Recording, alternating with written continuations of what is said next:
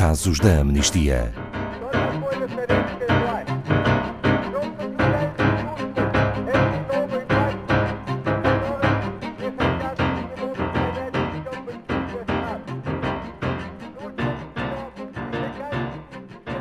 ...2019 ficou marcado pelas inúmeras manifestações de ativismo global desde a mobilização de milhões de jovens que em todo o mundo exigem justiça climática, às centenas de pessoas que continuam a agir para que salvar vidas não seja um crime, às manifestações que atualmente verificamos em todos os continentes, um pouco por todo o lado, a Amnistia Internacional celebra e felicita todos os que se recusam a cruzar os braços perante a injustiça. E graças a essa ação, celebramos várias vitórias em conjunto. Boa tarde, Ana Farias, da Amnistia Internacional Portugal. Destacariam algo em particular? Boa tarde, Ana Paula. Boa tarde a todos os ouvintes.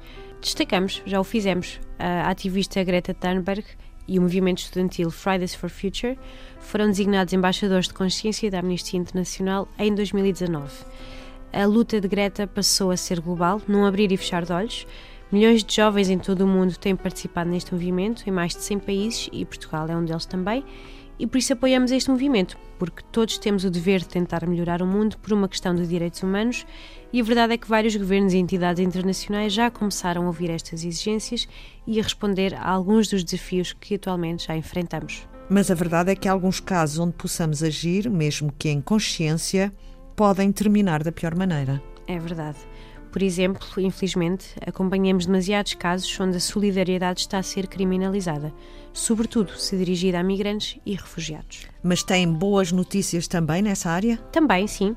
Por isso nos motivam a acreditar que será sempre feita justiça. Por exemplo, em novembro, nos Estados Unidos, o ativista Scott Warren estava acusado de crimes de abrigo e conspiração por ter ajudado dois migrantes e tudo o que ele fez foi prestar apoio humanitário a requerentes de asilo, dando-lhes água, comida e assistência médica na cidade onde vive.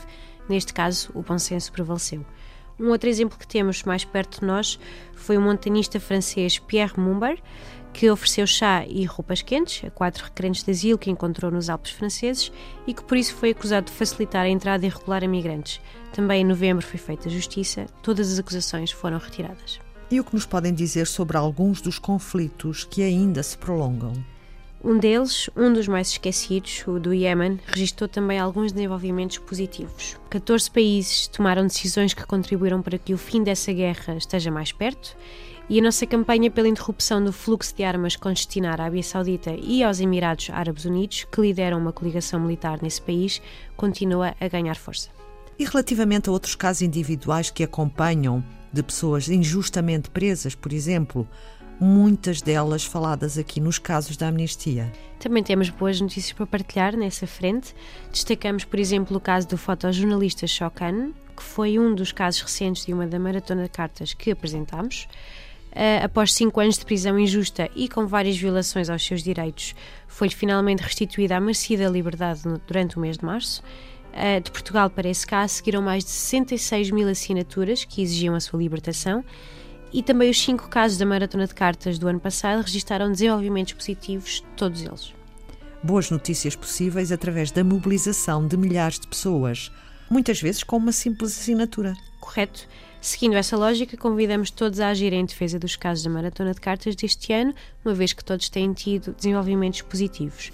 Para assinarem, basta irem ao nosso site, amnistia.pt, mesmo que as boas notícias possam demorar meses ou até anos. A assinatura das pessoas tem um poder inimaginável na vida de outras pessoas e a experiência diz-nos que, se continuarmos a agir em conjunto, as boas notícias chegarão. Ana Farias, e neste momento podemos testemunhar precisamente o impacto da ação de pessoas. É verdade. Todos os dias acompanhamos o que chega de Hong Kong, de La Paz, passando por Quito, Barcelona, Beirute, Santiago, uh, enfim, em todos os continentes uh, registramos protestos massivos nas ruas, com milhares de pessoas a exigir mudanças no poder e sempre deixamos claro que protestar, desde que de forma pacífica, não é nunca um crime.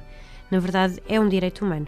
Compete agora aos governos ouvir e respeitar o apelo por dignidade, pelo fim da corrupção, pelo respeito pela liberdade que lhes estão a ser pedidas por milhares de pessoas em todo o mundo.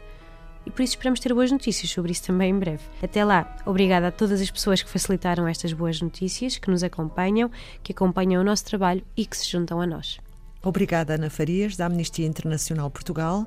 Nós aqui, na Antena 2, que partilhamos com a Amnistia Internacional este programa, também desejamos mais bons resultados em 2020.